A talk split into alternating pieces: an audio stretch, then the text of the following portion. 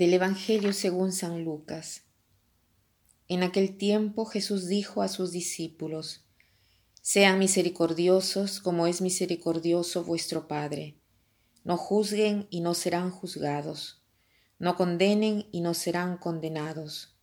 Perdonen y serán perdonados. Hoy Jesús nos habla del perdón.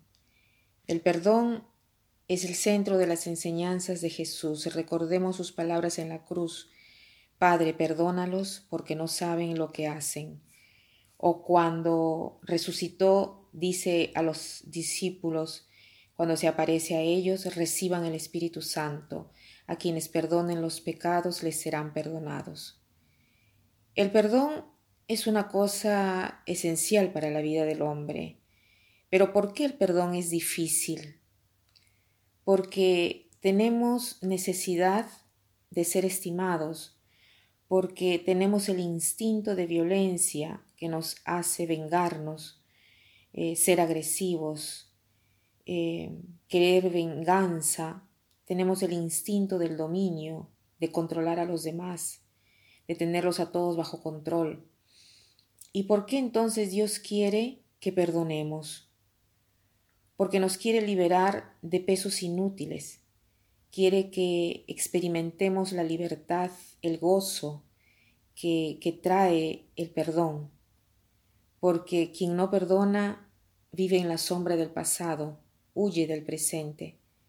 Quien no perdona está paralizado, mira siempre hacia atrás, mira siempre la ofensa recibida. Pero, ¿qué cosa es perdonar? Perdonar no quiere decir reconciliarse necesariamente con la persona que nos ha hecho del mal, porque para reconciliarse se necesitan dos personas. Para perdonar basta solo mi disposición. Entonces, perdonar no es tampoco olvidar, porque una ofensa generalmente eh, no la olvidamos, Perdonar tampoco es regresar como antes, porque el mal recibido deja siempre una huella. Perdonar no es tampoco renunciar a nuestros propios derechos, porque el amor no sustituye la justicia. Perdonar no es justificar, porque perdonar no quiere decir privar al otro de su responsabilidad. Entonces, ¿Qué cosa significa perdonar? Perdonar es una decisión mía. Yo decido de no vengarme de una ofensa que he recibido. Para perdonar se requiere, en primer lugar, que haya habido una ofensa. Admitir que siento esta rabia por la ofensa recibida y al mismo tiempo renunciar al derecho de poner en acción todos estos sentimientos negativos que me pueden llevar a la venganza y tratar en cambio de mejorar la relación con la persona que me ha hecho mal. O sea, perdonar es una elección. Es querer el bien del otro como si no me hubiese hecho mal. ¿Y cómo se hace? Naturalmente uno solo no es que puede lograrlo. Y perdonar es como tocar el piano. Para tocar el piano se necesitan dos manos. Entonces, Dios con una mano toca la melodía, así hace Él su parte, y con la otra mano nosotros hacemos nuestra parte.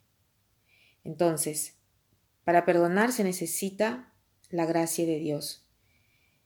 Se necesita de vez en cuando experimentar este perdón.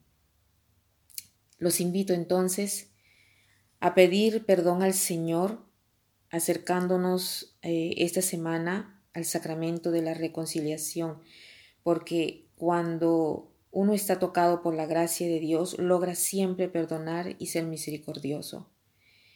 Para lograr perdonar incluso ofensas de una cierta consistencia hay un secreto, el practicar. Practicar cada día a perdonar pequeñas ofensas y a no juzgar. Por eso el Evangelio dice no juzgar, no juzgar eh, y no serán juzgados. Porque tantas veces el motivo por el cual uno no logra perdonar es porque juzgamos.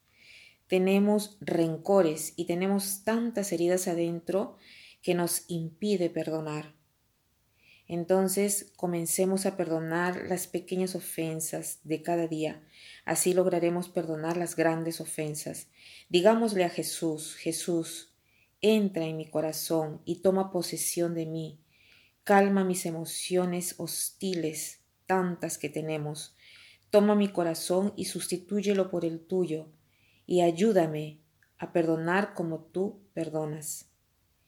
Imaginémonos sobre todo a la persona a la cual me cuesta tanto perdonar. Jesús eh, ha decidido perdonar a la persona que tanto daño eh, me ha hecho, que tú ya la has perdonado.